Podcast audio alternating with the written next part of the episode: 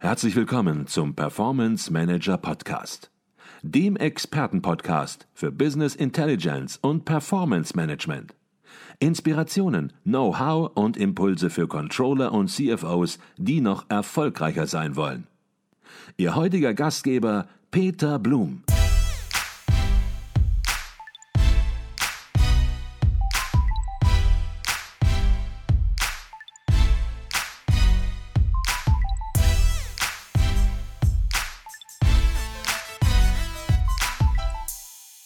Vielleicht auch nochmal auf die Webseite zurück. Du hast gerade die Webseite angesprochen und ja, viele mittelständische Unternehmen haben natürlich eine Webseite. Mal ist die gut, mal ist die nicht so gut, aber vorhanden, denke ich mal, ist sie heute in jedem Falle. Auf einer Webseite, da fallen natürlich auch schon eine Unmenge Informationen an. Und ja, man muss, glaube ich, leider festhalten, dass viele diese Informationen überhaupt nicht nutzen, vielleicht auch gar nicht wissen, welche Informationen dort anfallen, die man nutzen kann. Da gibt es eine Webseite, ja, die wird vielleicht gepflegt, aber ja, wie viele Leute diese Webseite besuchen, wie viele Leute welche Aktionen vornehmen, etc., etc., wird nicht gemessen. Vielleicht kannst du hier allein am Thema Webseite, und da sind wir jetzt ja gar nicht groß im Social Media Marketing, sondern sind jetzt wirklich auf der Webseite, dem Ziel sozusagen auch aller Social Media Aktivitäten, wenn man so will, auch für einen Mittelständler. Vielleicht kannst du hier auch vielleicht mal deutlich machen, dass allein die Webseite schon extrem viel Potenzial bietet, bedeutet, wenn man diese Informationen, die hier entstehen, sauber auswertet. Ja, das ist richtig. Ich würde da trennen, eine Webseite ist quasi heutzutage deine Visitenkarte im Internet. Ja, das heißt also, mhm. eine Website hat ja zig von Funktionen. Du hast oben ein Menü, dann hast du unten noch drei, vier Buttons, wo du draufklicken kannst und du landest auf 50 bis 100 Unterseiten potenziell, ja. Und die können natürlich alle gemessen werden, nur sie führen alle irgendwo nicht direkt zu einem Ziel. Deswegen, was wir heute im Online-Performance-Marketing eben machen, ist, wir nehmen von dieser Website genau den Teil runter, der für uns am messbar interessantesten ist, also beispielsweise dieser Beratungsgesprächsteil, den nehmen wir runter und stellen ihn auf einer Seite dar, wo nur dieses Beratungsgespräch angeboten wird. Mhm. Dann gibt es zwei Möglichkeiten. Entweder du vereinbarst diesen Termin oder du gehst von meiner Seite runter. Ähm, man, man spricht im Marketing davon, ein verwirrter äh, Kopf, der kauft nicht oder der handelt nicht, weil er nicht weiß, es sind zu viele Optionen, er weiß nicht, was er tun soll. Also machen wir es dem Endnutzer oder dem B2B-Entscheider so einfach wie möglich und stellen ihm nur zwei Möglichkeiten dar. Entweder du machst das, was ich von dir möchte, oder du gehst wieder von der Seite runter.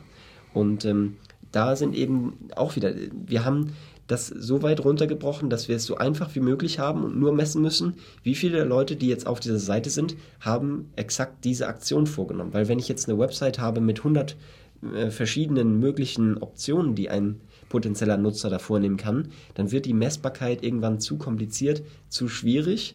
Und da gibt es dann Strategien, wie man zum Beispiel einen Kontakt zuerst mal, um sich mit der Marke auseinanderzusetzen, auf diese Website schickt. Da ist nur interessant, beispielsweise messbar, hat der Kontakt mindestens drei Seiten besucht. Mhm. Wenn der Kontakt mindestens drei Seiten besucht hat, wird das zum Beispiel ausgemessen und alle Leute in diesem Segment werden dann in eine bestimmte Zielgruppe gepackt und in dem Werbenetzwerk erneut durch sogenanntes Retargeting erreicht mhm. und dann beispielsweise auf die, wir nennen das Landing Page oder Squeeze Page, wo es nur zwei Optionen gibt, draufgeleitet. Weil im ersten Schritt, sie waren auf der Website, haben drei verschiedene Seiten besucht. Das impliziert, Dadurch kann ich durch Daten messen, ah, okay, dieser Kontakt hat Interesse. Hätte der sich zwei weitere Seiten angeguckt, wenn er kein Interesse an dieser Website hätte? Nein, natürlich nicht. Deswegen kommt der in eine Zielgruppe Interessenten, potenzielle Interessenten mhm. und wird dann erneut durch Werbung wiederum auf eine weitere Seite geschickt, wo er dann nur noch zwei Optionen hat. Mhm. Entweder Beratungsgespräch oder wieder gehen. Mhm. Jetzt hast du schon viele Begriffe erwähnt, auch Retargeting hast du erwähnt. Da gehen wir vielleicht auch gleich nochmal ein, weil viele werden jetzt sagen, was war denn das gerade? Habe ich noch nie gehört. Was passiert da? Retargeting. Ähm, bleiben wir nochmal ganz kurz bei der Website. Es ist nicht dein Hauptthema, aber natürlich ein ganz entscheidendes Thema und vielleicht von daher dann doch wieder dein Thema, weil ich habe so ein bisschen rausgehört, dass du sagst, ihr baut eben deshalb spezielle Seiten, spezielle Webseiten, Landingpages, damit hier ganz klar ist, was soll der Kunde tun. Er soll sich entscheiden, äh, für eine ganz spezielle Aktion auszuführen. Ähm, diese Aktion wird transparent dargestellt und von daher habe ich eben auch rausgehört, dass du gesagt hast, viele Webseiten sind so aufgebaut, dass sie einfach zu verwirrend sind. Das heißt, ein Kunde kommt auf die Webseite, auf die eigene Webseite, was natürlich sehr viel wert ist, aber weiß jetzt gar nicht, was er tun soll, guckt sich das an und verschwindet wieder. Ist das so ein Hauptfehler auch von vielen Webseiten, dass nicht ganz transparent dargestellt wird, was jetzt an Möglichkeiten da ist, wie eine Kontaktaufnahme stattfinden kann? Ja, auf jeden Fall. Also es kommt natürlich immer hier auf das Ziel an, aber deswegen ist mir eben auch eben schwer gefallen äh, zu sagen, welche Branchen sind da schon relativ weit, weil dieses, wir nennen das, jetzt kommt wieder ein neuer Begriff, Funnel Marketing, wo ich also speziell von einer Seite einfach nur zur nächsten will und es auch nur zwei Optionen gibt, machen oder gehen. Ähm, das wenden einfach noch nicht viele an. Das bedeutet, wenn jemand auf seiner Webseite zig Optionen bietet, dann ist das in der Regel nicht transparent genug für den Endnutzer, dass er eine Entscheidung trifft. Und ähm, genauso wie wir eben über Zugänglichkeit gesprochen haben, dass alles messbar und schneller wird, ist eben auch genauso schnell, wie der Nutzer auf der Seite drauf ist, der Nutzer wieder weg. Mhm. Das ist ein entscheidender Faktor dabei. Okay. Und man muss dann natürlich auch, wenn man eine Reaktion hervorgerufen hat beim Kunden, nämlich zum Beispiel eine Kontaktaufnahme über ein schlichtes Kontaktformular, muss dann natürlich auch im Hintergrund seine Prozesse im Griff haben. Ähm, sicherlich ist es schon vielen passiert. Mir ist es erst vor kurzem passiert und ja, interessanterweise sogar beim Unternehmen in der Social Media Marketing Branche, dass ich dieses Unternehmen über ein Kontaktformular auf der Webseite kontaktiert habe und gesagt, wir müssen mal miteinander sprechen. Das ist jetzt ungefähr acht Wochen her und es ist nichts passiert. Und das natürlich im Grunde genommen natürlich dann auch eine Visitenkarte für dieses Social Media Marketing Unternehmen. Ähm, ich glaube, das ist aber schon auch ein Wunderpunkt, dass hier häufig dann an der Stelle die Prozesse nicht im Griff sind und Unternehmen, die über gewisse Kanäle angesprochen worden sind, zum Beispiel über die Webseite, aber auch andere Kanäle, nicht reagieren. Ganz klar der ganze Prozess wird so kompliziert, wenn man da zu viele Dinge auf einmal macht, dann hat man ihn irgendwann nicht mehr im Griff. Und es gibt ja den sogenannten Sales Cycle und den Business Cycle. Der Sales Cycle ist quasi das, was heute quasi ausschließlich online abgedeckt wird oder immer mehr dahin geht, dass es online abgedeckt wird. Also der Erstkontakt zum Kunden. Aber der Kontakt zum Mensch wird ja im Hintergrund nicht ausgeschlossen. So wie du jetzt die schlechte Erfahrung, sage ich mal, gemacht hast, dass du dann nicht kontaktiert wurdest, muss es da natürlich eine Integration geben, dass dann ein Mensch davon erfährt, erfährt, dass ein potenzieller Kunde eben automatisiert über die Website durch Werbung vielleicht reinkam und sich eingetragen hat, der dann auch kontaktiert werden muss. Genau, und da ist eben das Entscheidende, was äh, eben auch im Agenturgeschäft bei uns ein großes Thema ist, ist eben, dass wenn du online keinen Abschluss machst, also kein E-Commerce, kein Personenmarken-Branding, ähm, sondern eben ein Offline-Unternehmen hast, wo du dir anschauen musst, wie sind denn die bisherigen Prozesse und wie kann ich jetzt Online-Marketing quasi da dran knüpfen und die Schnittstelle richtig wählen. Ne? Mhm, genau. Ich muss vielleicht noch dazu sagen, ich mache das natürlich bewusst. Natürlich könnte ich da auch anrufen, dann wüsste ich, ich habe da Kontakt, aber ich mache das halt bewusst, weil ich halt davon ausgehe, dass ein Online-Marketing-Unternehmen auch seine Offline-Prozesse, die online reinkommen, im Griff hat. Und wenn das nicht der Fall ist, dann ist das natürlich irgendwo auch ja eben ein, ein Merkmal, das man zur Kenntnis nimmt und dann eben überlegt, kann man mit so einem Unternehmen zusammenarbeiten. Und von daher würde ich vielleicht, und wir reden heute über Online-Marketing, würde ich vielleicht aber auch eben jedem empfehlen, Geschäfte werden zwischen Menschen gemacht, diese Komponente nie außer Acht zuzulassen und natürlich auch eben diese Facette abzuchecken bei allem Online-Marketing Möglichkeiten, die es gibt. Ich denke, das siehst du auch so. Hundertprozentig, genau. Also das ist auch etwas, was wir erleben, gerade wenn wir in Kontakt mit Kunden bei uns, wo wir jetzt viele haben, die eben äh, vorher rein offline waren, die eben da sehr professionell aufgestellt sind und wir eben im Online-Bereich sehr professionell aus, aufgestellt sind und sich dadurch ein Synergieeffekt ergeben hat, dadurch, dass wir voneinander quasi lernen konnten. Also wir konnten unsere Offline-Prozesse, unsere Mensch-zu-Mensch-Kontakte deutlich optimieren, dadurch, dass wir mit Unternehmen, die in diesem Bereich deutliche Erfahrung haben oder viel mehr Erfahrung haben als wir, optimieren. Und äh, genauso konnten diese Unternehmen eben als unsere Kunden von unseren Online-Prozessen lernen. Aber beides muss stehen, das ist völlig klar. Mhm. Jetzt haben wir über die Webseite gesprochen, wir haben über Landing-Pages gesprochen, die speziell einen Zweck erfüllen. Ähm, wir haben schon angedeutet, welche Möglichkeiten es gibt, eben diese Landingpages auch erreichbar zu machen. Da gehen wir gleich noch ein bisschen intensiver drauf ein. Sprechen wir vielleicht noch mal über so ein fast klassisches Thema, nämlich das E-Mail-Marketing. Das macht ihr ja auch, ist ja auch eine Komponente, die heutzutage immer wichtiger geworden ist. Man erreicht Menschen direkt im Postkorb. Die Post wird nicht schon aussortiert an der Poststelle, sondern man landet direkt entsprechend im E-Mail-Postfach des Entscheiders, des Ansprechpartners. Vielleicht kannst du ein bisschen was zu E-Mail-Marketing sagen, denn E-Mail-Marketing ist heute auch viel, viel mehr als nur mal eine E-Mail versenden. Oh ja. Und vielleicht kurze Anekdote dazu, wie schnell sich dieser Markt bewegt. Im amerikanischen Raum und in einigen deutschsprachigen Räumen spricht man schon davon, ist die E-Mail schon tot. Ja, das bedeutet, wird die E-Mail jetzt gerade schon durch neue Tools abgelöst. Es mhm. gibt sogenannte Chatbots, also ähm, Roboter quasi intelligente äh, künstliche also künstliche Intelligenzen, die dann äh, Antworten in Social Media Netzwerken für den Nutzer übernehmen. Also da gibt es schon wieder neue Möglichkeiten, die ähm, eben, so sagt man, das E-Mail-Marketing ablösen. Ich kann da als jemand, der, glaube ich, Erfahrung hat in diesem Bereich, sagen, das wird nicht so sein. Die E-Mail wird weiterhin bestehen. Warum?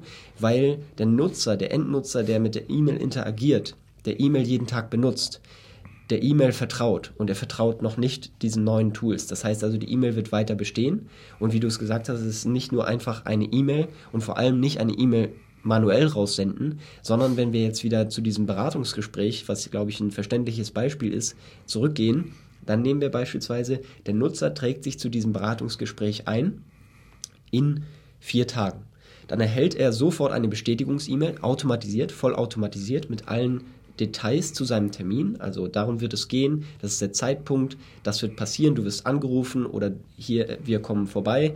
Und dann gibt es drei Tage vorher, beispielsweise einen Tag vorher und eine Stunde vorher automatisierte Erinnerungs-E-Mails. Und was jetzt passiert ist, zum Zeitpunkt, wo dieser Termin stattfindet, wird geprüft, entweder auch automatisiert oder durch denjenigen, der ihn jetzt anruft, den potenziellen Kontakt, ob der Termin zustande kam. Es kann ja sein, dass der Kunde sich einträgt, aber den Termin vergisst, trotz dreier Erinnerungs-E-Mails und einfach nicht teilnimmt an diesem Termin. Nun kann der äh, Vertriebler oder derjenige, der in Kontakt treten wollte, oder automatisiert kann geprüft werden, hat der Termin stattgefunden und wenn nicht, werden einfach danach, direkt eine Stunde später, wird eine weitere E-Mail automatisiert wieder rausgeschickt, die dann dazu einlädt, einen neuen Termin zu machen. Mhm. Das heißt also, man erlebt hier eine enorme Automatisierung durch reines E-Mail-Marketing. Das mhm. wäre so ein Beispiel. Und jetzt werden E-Mails verschickt und viele werden sagen, ja, die haben wir verschickt, ob sie gelesen worden ist, wissen wir nicht. Und die wenigsten wissen, dass im E-Mail-Marketing im Hintergrund, ja, ich würde fast sagen, mindestens genauso viele Daten anfallen wie auf der Webseite, wie bei Facebook. Ähm, hier kann alles gemessen werden. Hier kann gemessen werden, wurde die E-Mail geöffnet, welcher Link wurde geklickt. Vielleicht kannst du dazu auch ein bisschen was sagen, dass dieses Thema E-Mail-Marketing mal aus der Ecke rauskommt, da wird mal eine E-Mail verschickt und keiner weiß, was passiert, sondern dass das auch ein Instrument ist, in dem eine ganze Menge wichtige Informationen und Daten entstehen, die analysiert werden müssen. Ganz klar, du hast es ja schon gesagt, Öffnungen können gemessen werden. Also ich habe Sendungen, wie viele der Sendungen haben geöffnet, wie viele der Öffnungen haben geklickt. Beispielsweise die Erinnerung oder einen erneuten Termin zu vereinbaren. Und wo wir jetzt, das ist ja das Grundsystem. Sobald man das verstanden hat, kann man verstehen, wie jetzt Performance funktioniert. Weil jetzt, wenn ich messen kann, wie viele der Sendungen haben geöffnet, wie viele der Öffnungen haben geklickt. Dann kann ich das Ganze performanceorientiert ausrichten. Und jetzt kommt wieder ein neuer Begriff, Split-Testen. Das heißt also, ich sende 50% der Empfänger E-Mail A und 50% der Empfänger E-Mail B und die haben unterschiedliche Betreffzeilen, die performanceorientiert gegeneinander getestet werden. Welche Betreffzeile führt zu mehr Öffnungen? Denn die Betreffzeile plus in Gmail vielleicht die, die erste Zeile der E-Mail die sorgen für die Öffnung, weil das das Einzige ist, was am Anfang gesehen wird. Und dann teste ich beispielsweise unterschiedliche Texte innerhalb der E-Mail, um die Klickrate nach oben zu bringen. Und so kann ich Performance messbar in Echtzeit eben steigern. Okay. Jetzt hast du eben den Begriff Retargeting auch verwendet. Gehen wir vielleicht da auch noch ein, weil viele werden sagen, habe ich noch nie gehört. Ich versuche das mal anzufangen zu erklären und du ja. bringst das zu Ende.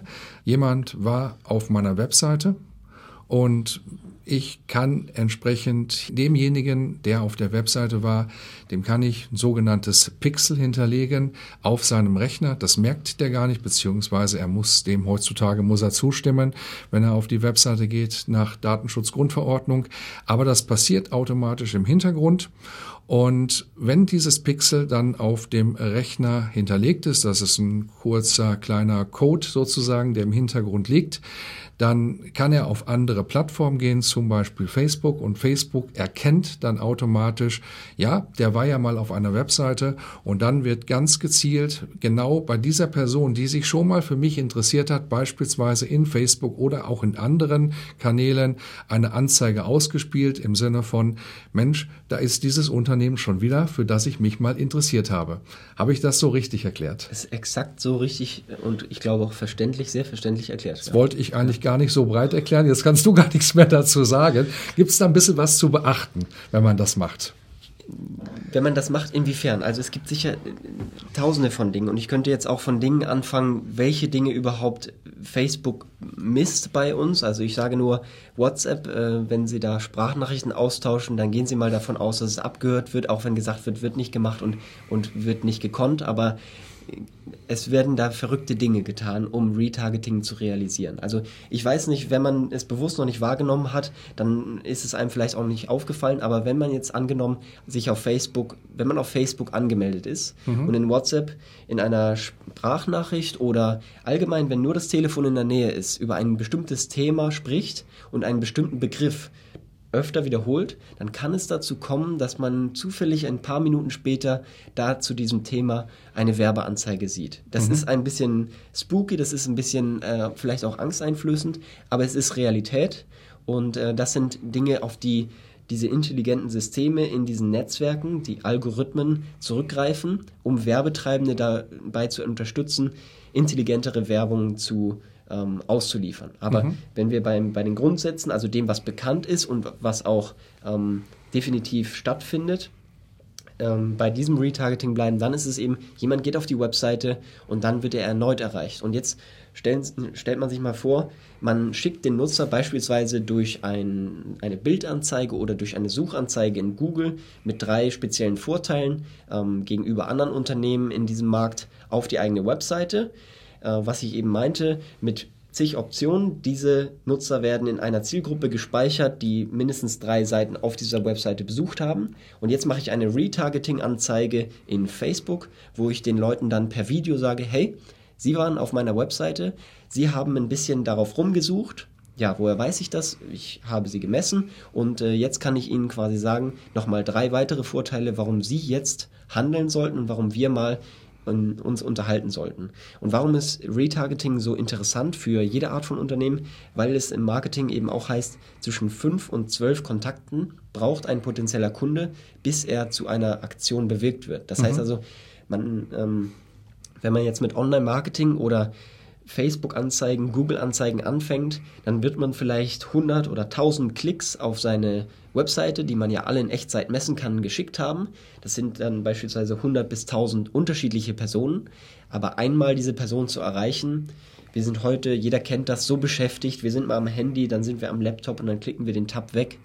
Nein, aber wenn wir den Kontakt durch Retargeting fünf bis zwölf Mal in einem Zeitraum X erreichen, dann ist die Wahrscheinlichkeit sehr viel größer, dass dann die gewünschte Aktion eben auch vorgenommen wird. Mhm. Ich glaube, das ist eine ganz wichtige Message, die du hier mitgibst, denn jeder hat das natürlich auch schon erlebt. Ich beispielsweise habe vor ein paar Tagen nach äh, Sportschuhen gesucht in Amazon und ja, ich habe das gemacht und plötzlich sehe ich überall nur noch Sportschuhe. Äh, wenn ich in Facebook bin, sehe ich Sportschuhe. Wenn ich google, sehe ich Sportschuhe. Genau diese Sportschuhe natürlich, die ich gesucht habe, nicht irgendwelche, sondern genau dieses Modell, für das ich mich interessiert habe. Und viele denken, Mensch, das können nur die Großen, das kann nur Amazon, das kann nur Zalando, aber das ist einfach schlicht falsch, denn das sind Werkzeuge, mit denen ihr hier täglich arbeitet. Und diese Werkzeuge stehen jedem Unternehmen offen, ob ein kleines Unternehmen mit zehn Beschäftigten, ob einer Personenmarke, wo nur eine Person ist oder ein großer Konzern. Man muss es intelligent machen Aber die Werkzeuge stehen jedem bereit und ihr arbeitet damit täglich hier. Richtig, ja, genau.